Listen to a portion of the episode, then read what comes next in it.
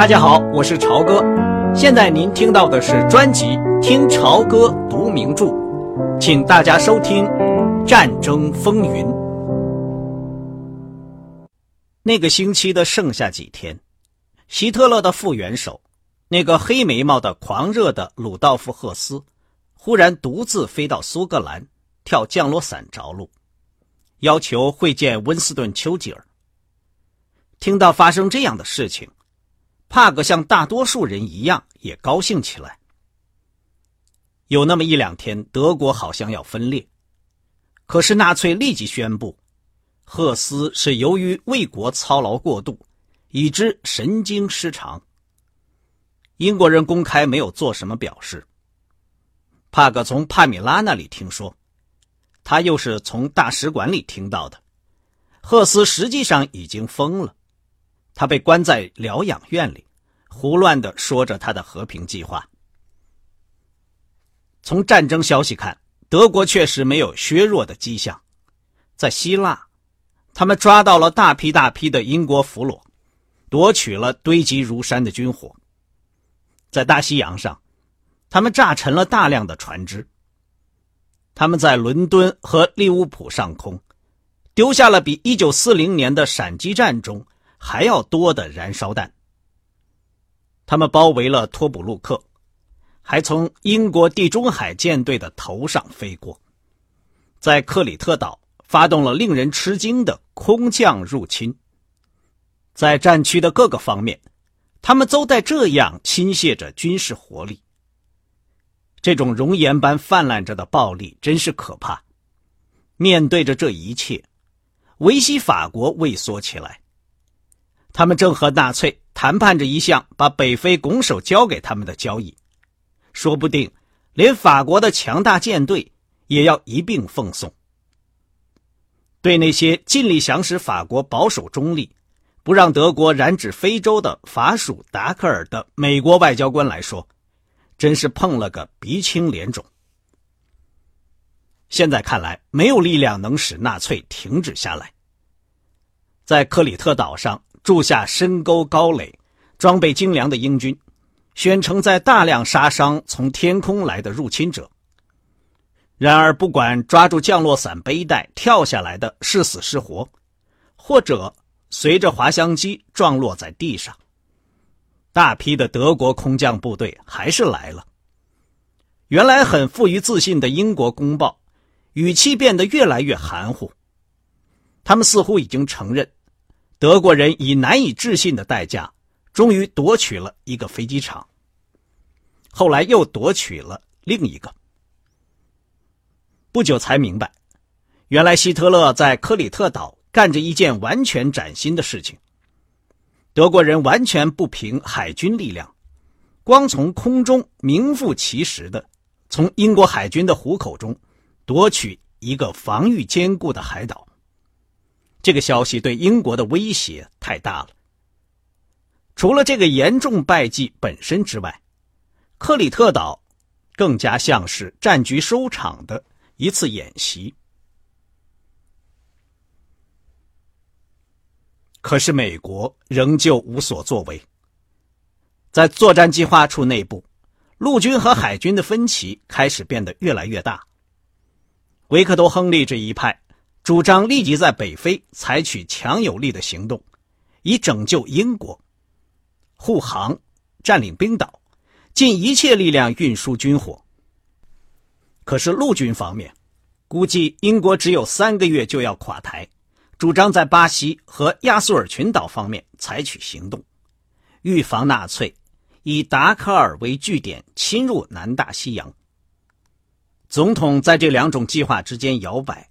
举棋不定。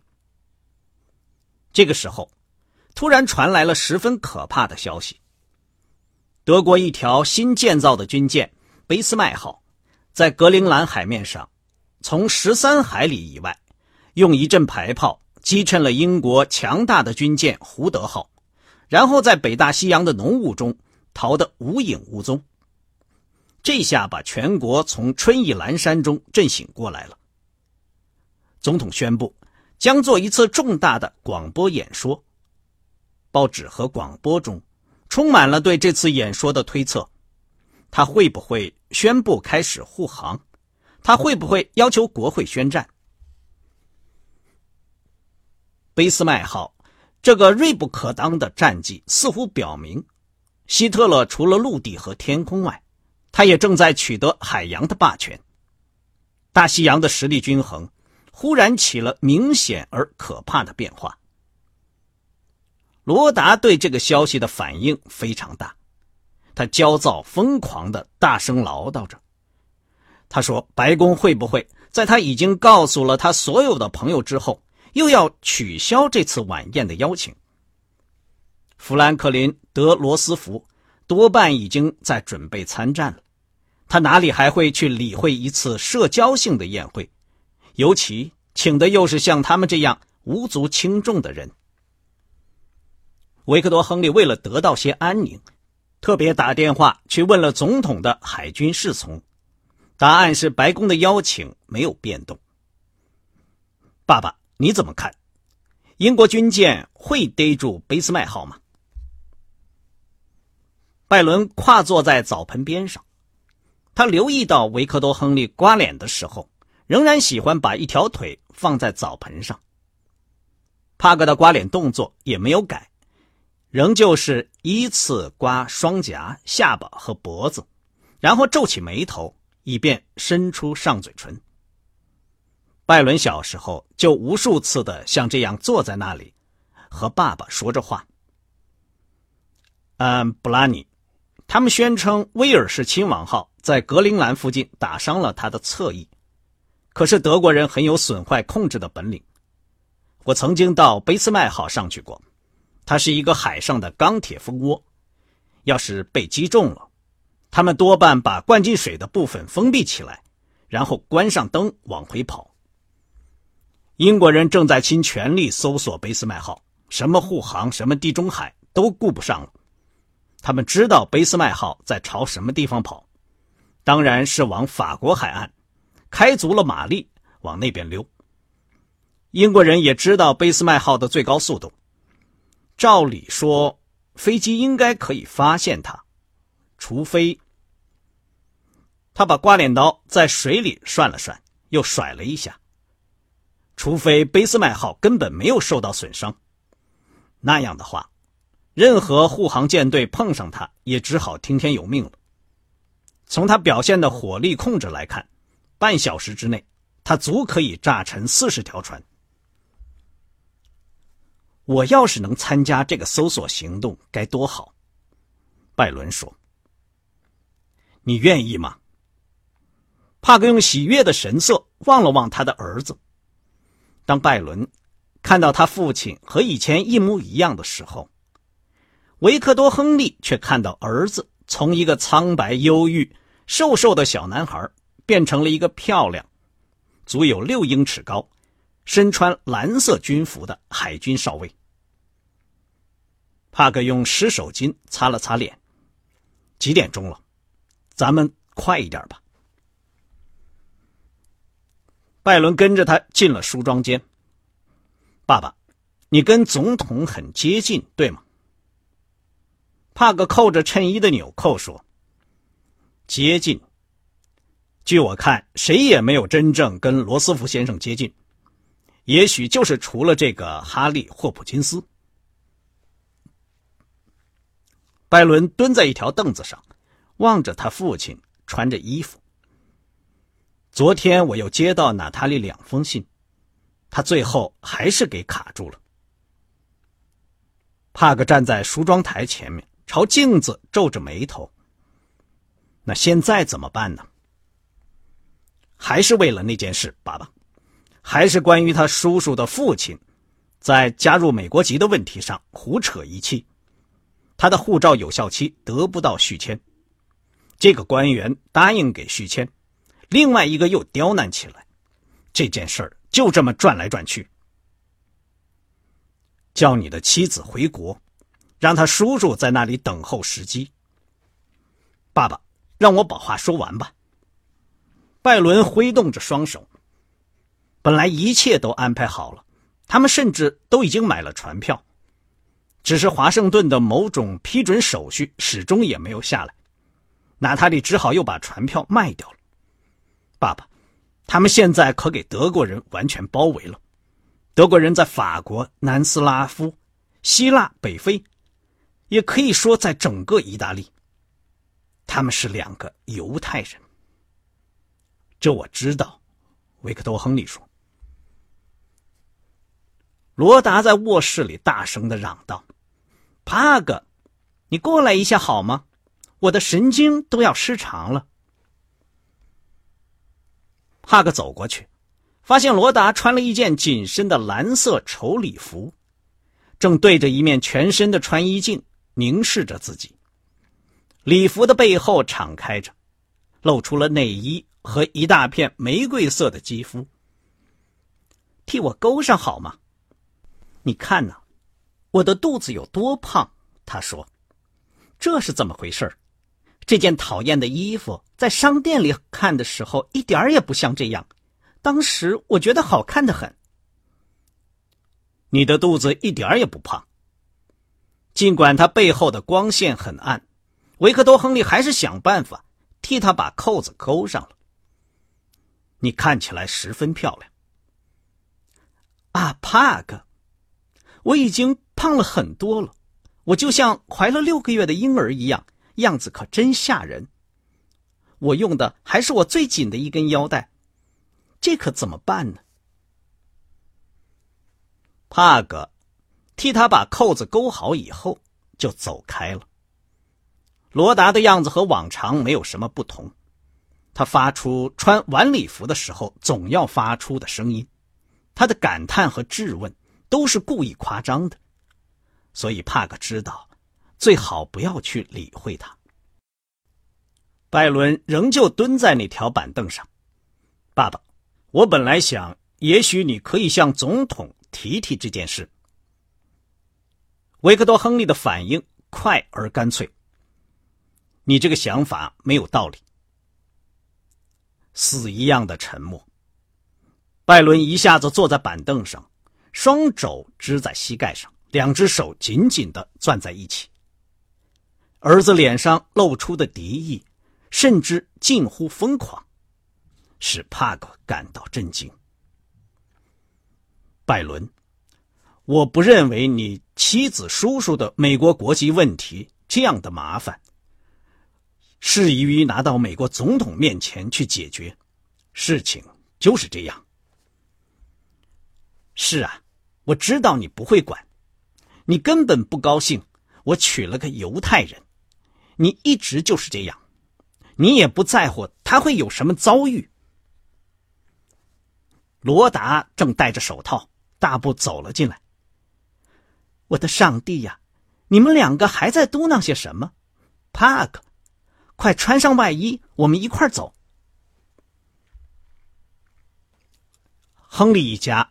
在白宫前面，宾夕法尼亚大街这边碰到了几十个纠察队员，举着破破烂烂的椭圆形的反战标语牌，排队走着，嘴里面在呼喊着：“美国人不去。”离他们不远，有几个人身前身后挂着牌子踱来踱去，牌子上面写着：“美国的反战运动是共产党的阵线。”两个打着哈欠的警察，在监视着平静的示威。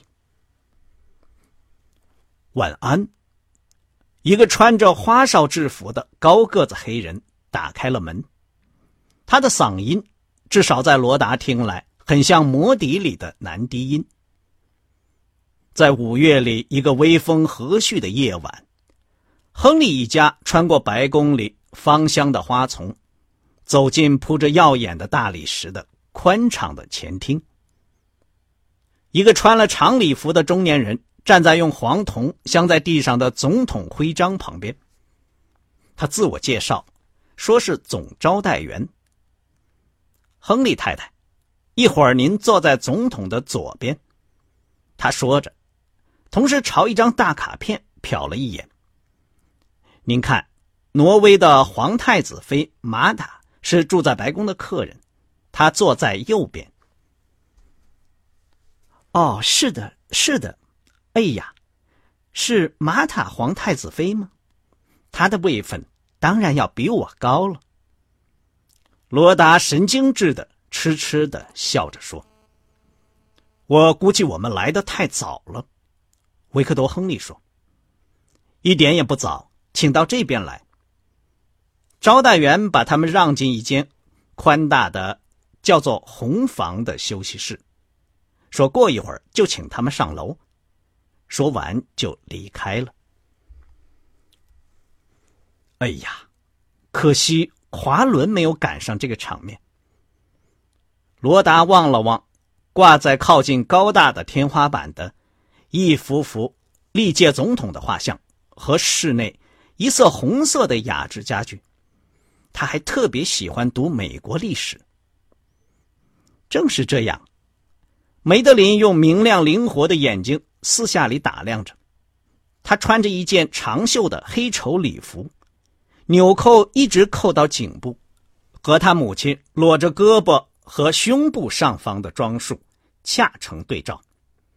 咱们就好像走进了一本历史书。不知道可不可以抽烟？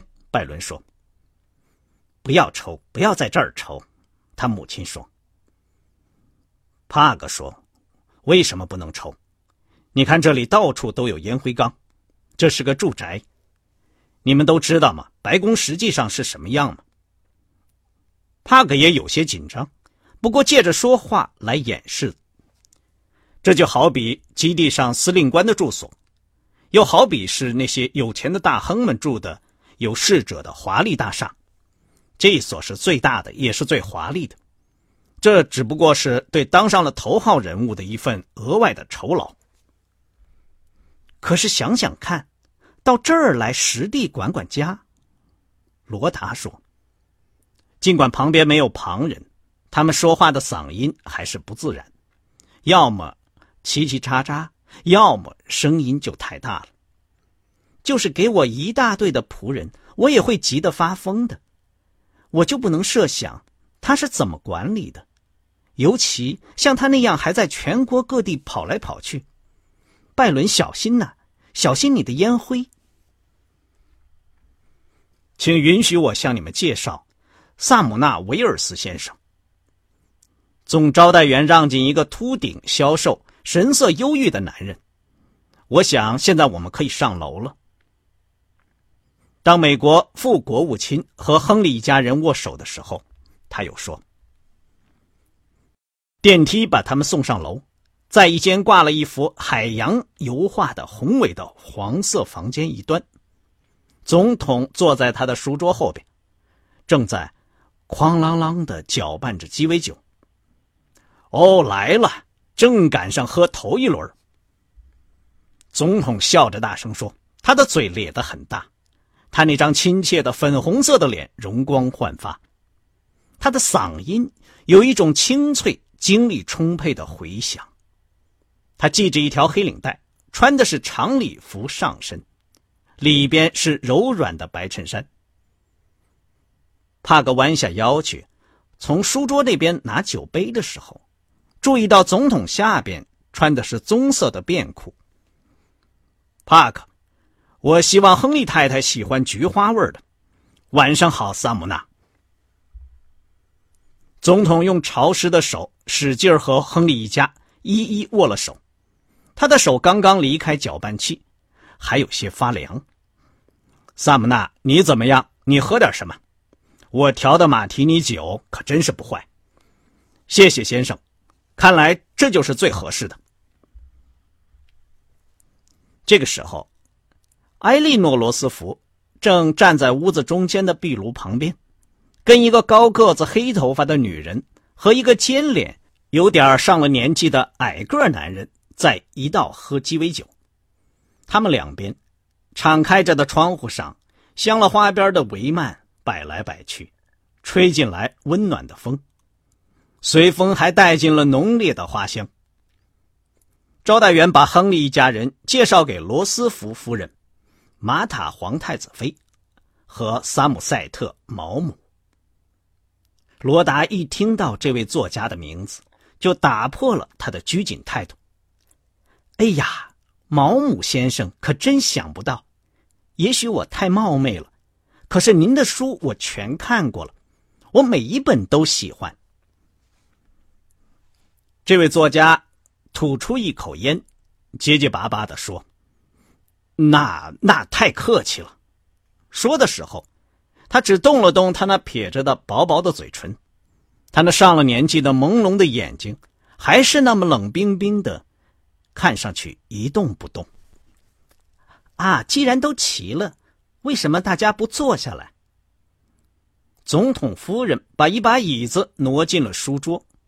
男人们马上也照样做了，只有萨默塞特·毛姆例外。他坐到拜伦放的一把椅子上了。萨姆纳，关于贝斯麦号有什么最新的消息？五点以后就没有更新的消息，先生。哦，是这样。五点以后，我跟在伦敦的埃弗里尔谈过了，通话的情形很糟。不过，我估计没有什么真正的新闻。帕克，你怎么看？他们能逮住他吗？总统先生，这次演习可够吃力的，海洋那么大，天气又那么坏。你总该知道。富兰克林·罗斯福狡黠的笑着说：“要是确实像他们所宣称的那样，已经打伤了他的侧翼。”帕克接着说：“那么。”他们应该会逮住他。